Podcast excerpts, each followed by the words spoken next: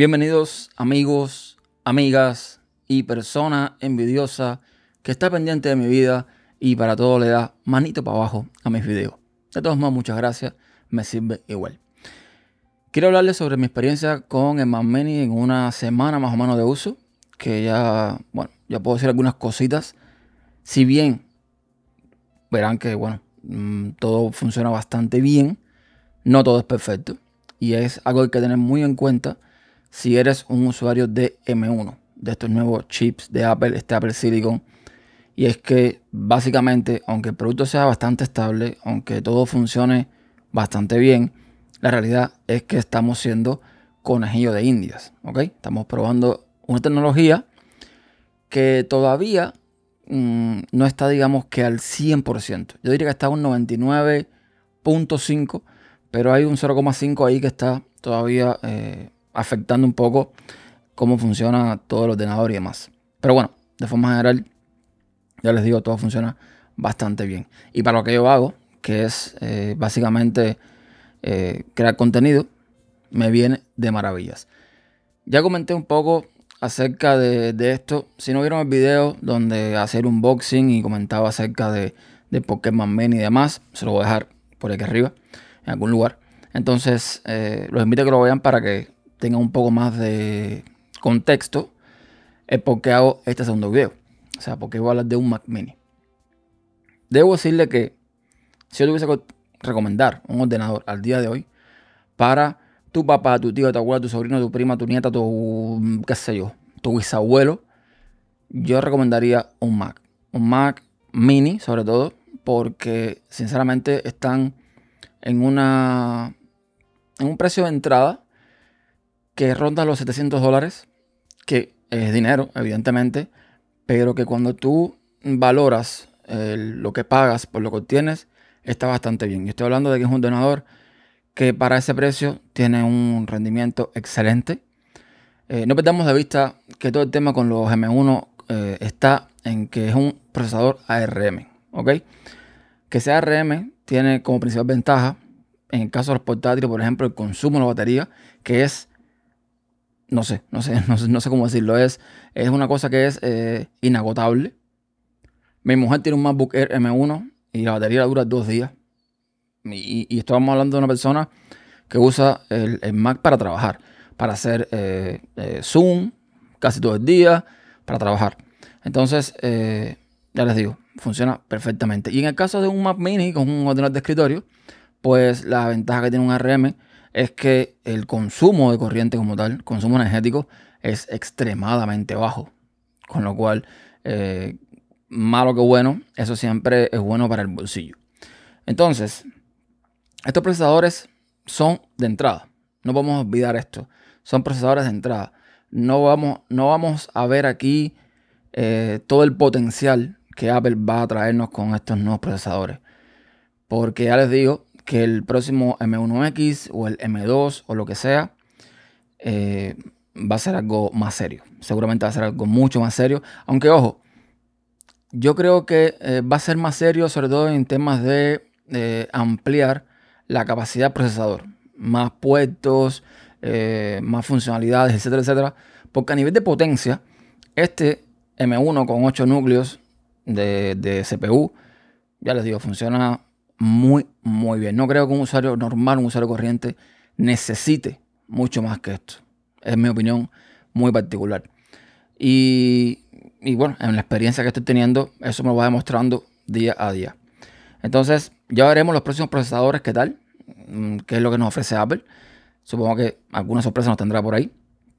Pero están haciendo muy buen trabajo. Y cuando tú miras hacia atrás y te encuentras con que siempre era o Intel o AMD y ahora nos encontramos con esto, pues digamos que el usuario es el que siempre va a salir beneficiado cuando hay opciones, cuando hay competencia, cuando hay donde elegir.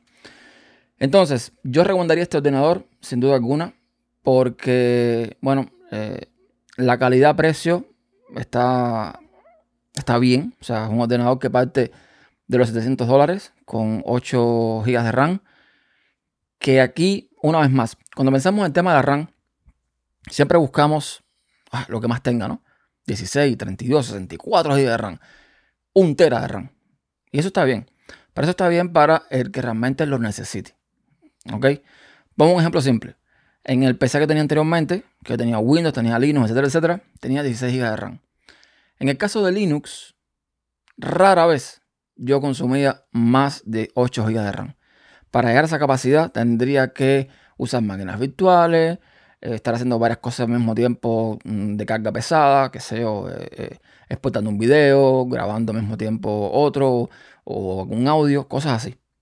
Pero realmente yo no hacía uso como tal extremo de la memoria RAM. En el caso de un Mac, mientras más RAM tenga, más RAM va a usar el sistema. Y eso está bien. La RAM está para usarse. El resultado de esto es que vas a sentir siempre que el sistema está funcionando muy fluido. Muy, muy, muy fluido.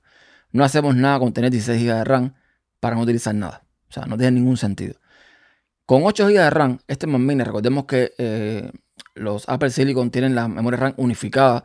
Está todo eh, juntito ahí, el procesador, el, chip gráfico, todo está juntico en un mismo silicon, en una misma placa, ¿no? Y en este caso, el que esté todo así, que no tenga que, hacer un recorrido más largo para comunicarse con, con, el CPU, hace que el rendimiento de la RAM sea mucho más efectivo. Esto dicho así de forma burda, ¿ok? No, no me crucifiquen por, por la explicación tan cuñada que acabo de dar, pero es para que se entienda más o menos. Al estar todo ahí, pues el proceso de comunicación entre CPU, RAM, todo es mucho más rápido, todo es mucho más fluido. Con lo cual, con 8 GB de RAM, ojo, van a tener el rendimiento necesario para hacer, digamos que el 100% de las tareas que realizan en el día a día cualquier tipo de usuario. ¿Ok? Con 8 GB de RAM puedes editar video, puedes editar audio, puedes evidentemente navegar por internet, o sea, lo típico. Tareas ofimáticas, tareas de creación de contenido. Quizás, evidentemente, si ya vas a virtualizar, si vas a hacer otras cosas, 8 GB de RAM se puede quedar un poco corto. Pero, repito, para un usuario promedio, con esos 8 GB de RAM, está bien.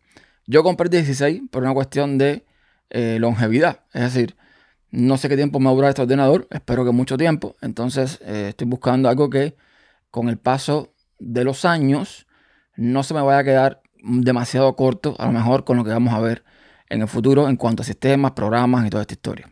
Pero la realidad es que el rendimiento es espectacular. ¿Ok?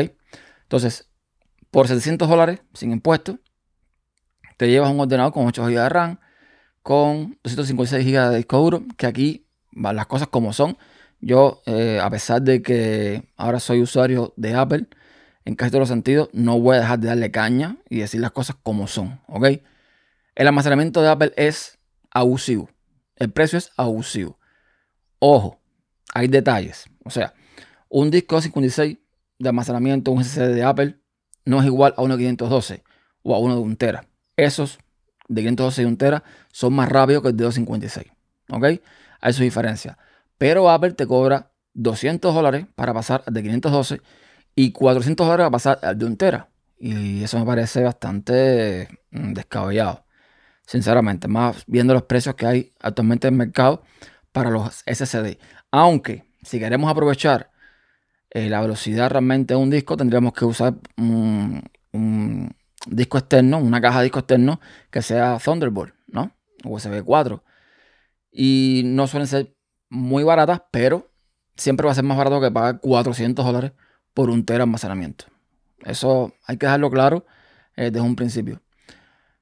Pero hay alternativas. Hay alternativas, eh, como ya comenté, yo mismo eh, lo que hice fue comprarme un hub para el Mac Mini que tiene para poner una bahía con un disco SSD.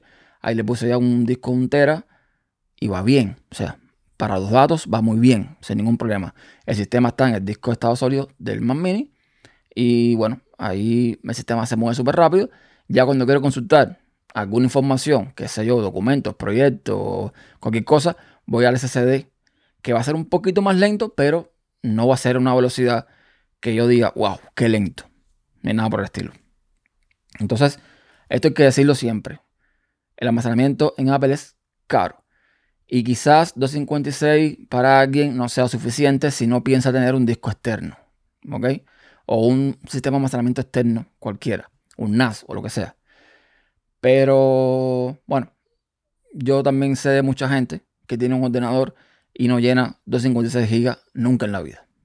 ¿Ok? Entonces, depende mucho del caso de uso que le vas a dar. Lo que sí vas a tener, o esperamos tener, con esta nueva eh, era de Apple, es mucho más soporte en el tiempo. Es decir, con los procesadores Intel, ya los productos, los Mac, eh, eran bastante longevos. Mm, y, no solamente que sean longevos, sino que funcionaban bien de principio a fin. ¿no? Pasaban los años y seguía funcionando bien un Mac. Porque la ventaja que tiene Apple, evidentemente, es que el hardware y el software es de la misma compañía, es cerrado, es de ellos y ellos tienen la capacidad de optimizarlo acorde a cada uno de los dos componentes. Entonces, eso hay que tenerlo en cuenta. Y los Mac, pues tienen la ventaja de que funcionan bien en el tiempo y se venden muy bien con el tiempo. O sea, en el mercado de segunda mano, un Mac va a costar mm, no lo mismo, pero eh, casi lo mismo que su precio inicial o lo suficiente como para cuando tú inviertas de nuevo en otro ordenador, eh, recuperes una cantidad considerable de dinero vendiendo el Mac anterior. Por lo menos así funcionaba hasta ahora. Si el mercado de una mano cambia en lo adelante, pues Houston tenemos un problema. Ya está. Pero la realidad es que, ya les digo, eh, tienen bastante longevidad, como es un iPhone, por ejemplo, que, que sabemos que tiene 5 o 6 años de actualizaciones del sistema operativo, no de seguridad, sino con el nuevo sistema operativo.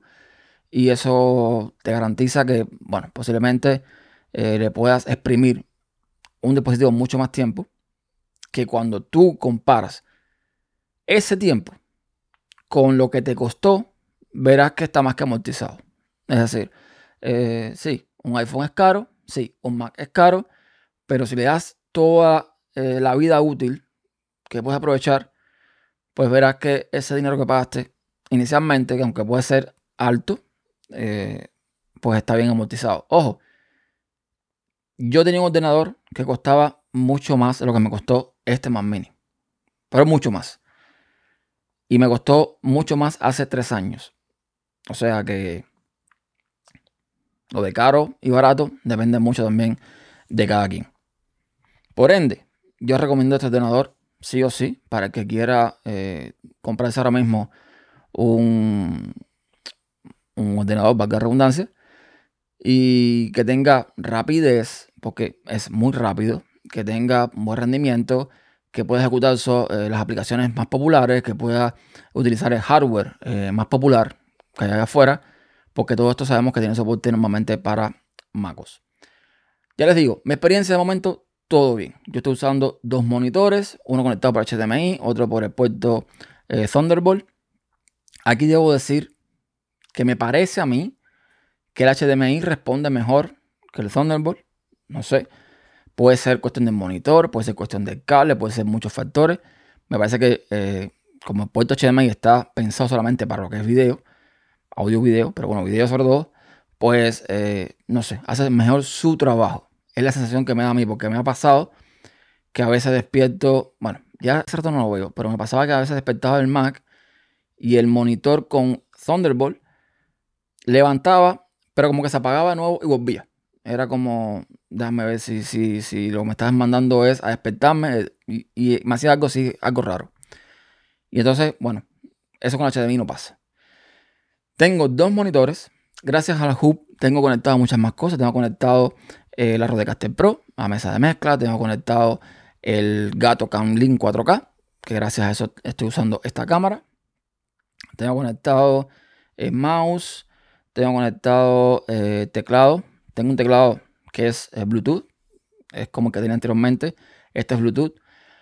Que si llego a saber esto, esto es un extra que estoy comentando aquí. yo compré el Satechi que es el teclado este, cableado. Y si llego a saber que este Bluetooth también se puede usar cableado, pues no compraba el otro. Pues este tiene dos modalidades. Puedes utilizarlo cableado o sin cable. Completamente Bluetooth. Y bueno, de vez en cuando para cargarlo, lo conecto y ya está. Ok. Entonces tengo conectado también otro disco externo. En fin, tengo, tengo todos los puertos prácticamente conectados. Y todo va funcionando sin ningún tipo de problema, sin lag, sin nada. Cosas malas que he encontrado hasta ahora. OBS. OBS eh, no me detecta ninguna salida de audio. No sé el motivo. Creo que eh, no es algo que me pasa a mí nada más. Es algo que pasa a más personas. Con lo cual, hasta que esto no se corrija, de alguna forma u de otra, pues no puedo hacer directos donde ponga audio desde el ordenador. Si me van a escuchar, la entrada no tiene ningún problema. La salida es lo que tiene problema. Y todavía no sé cómo resolverlo. ¿Ok? No sé si incluso pueda resolverlo. A lo mejor tengo que esperar con una actualización. Tengo que esperar. No sé. No sé. Entonces, eso es así lo único malo que he visto. Y lo otro que me pasó es que usando Handbrake, esta aplicación que es para convertir video, sentí como que en algunas ocasiones al mover otras ventanas se me ralentizaba un poquito. Ahora, ¿qué pasa? Hay que tener mucho cuidado con estas cosas. Porque yo no le estoy echando la culpa completamente al Mac M1. No le estoy echando la culpa al procesador como tal. Porque puede ser que determinadas aplicaciones que usen Rosetta o eh, que no son nativas como tal del Mac M1, o sea, del Apple Silicon, pues no estén optimizadas y por ende pueda causar algún tipo de problema con respecto a eh, funcionamiento del sistema. Y repito, me consta que eh, en el caso de mi mujer, que tiene el MacBook Air M1, las aplicaciones que usa, Zoom, Office, eh, lo normal, funcionan perfectamente. Las que tengo yo aquí, la mayoría funcionan perfectamente. No me encontré ningún problema. Esa fue la única que, convirtiendo un video, como que me puso. No era una cosa extremadamente lenta, pero notabas que no iba tan fluido como antes. No he hecho más pruebas, no sé si era eh, algo puntual, no sé si fue en el momento, no tengo idea. Pero es así lo único malo o lo único que puedo criticar de momento que me ha pasado con el, Mac M1. Otra cosa curiosa, no sé si tenga que ver, pero también lo comento, es que estaba pasando las cosas desde un disco externo USB 3 a el disco de un tera que le puse y el típico copiar y pegar del sistema de, de MacOS lo vi algo lento. O sea, la copia era algo lenta. No sé si porque fue porque le di mezclar, no sé cómo fue la cosa. Pero, volviendo a mis tiempos de Linux, abrí un terminal, que es algo de lo que me encanta de Mac, que puedes tener un terminal igual que en Linux, y con el comando cp de copiar, copié de un lugar a otro y la copia fue mucho más rápida, extremadamente mucho más rápida. Entonces no sé si fue algo, eh, ya les digo, a la hora de, copiar que le di mezclar carpetas que existían o no sé cómo fue la cosa. El punto es que con CP todo copió extremadamente rápido. Y ya les digo, esa es mi experiencia hasta ahora. Lamentablemente no puedo hacer los directos.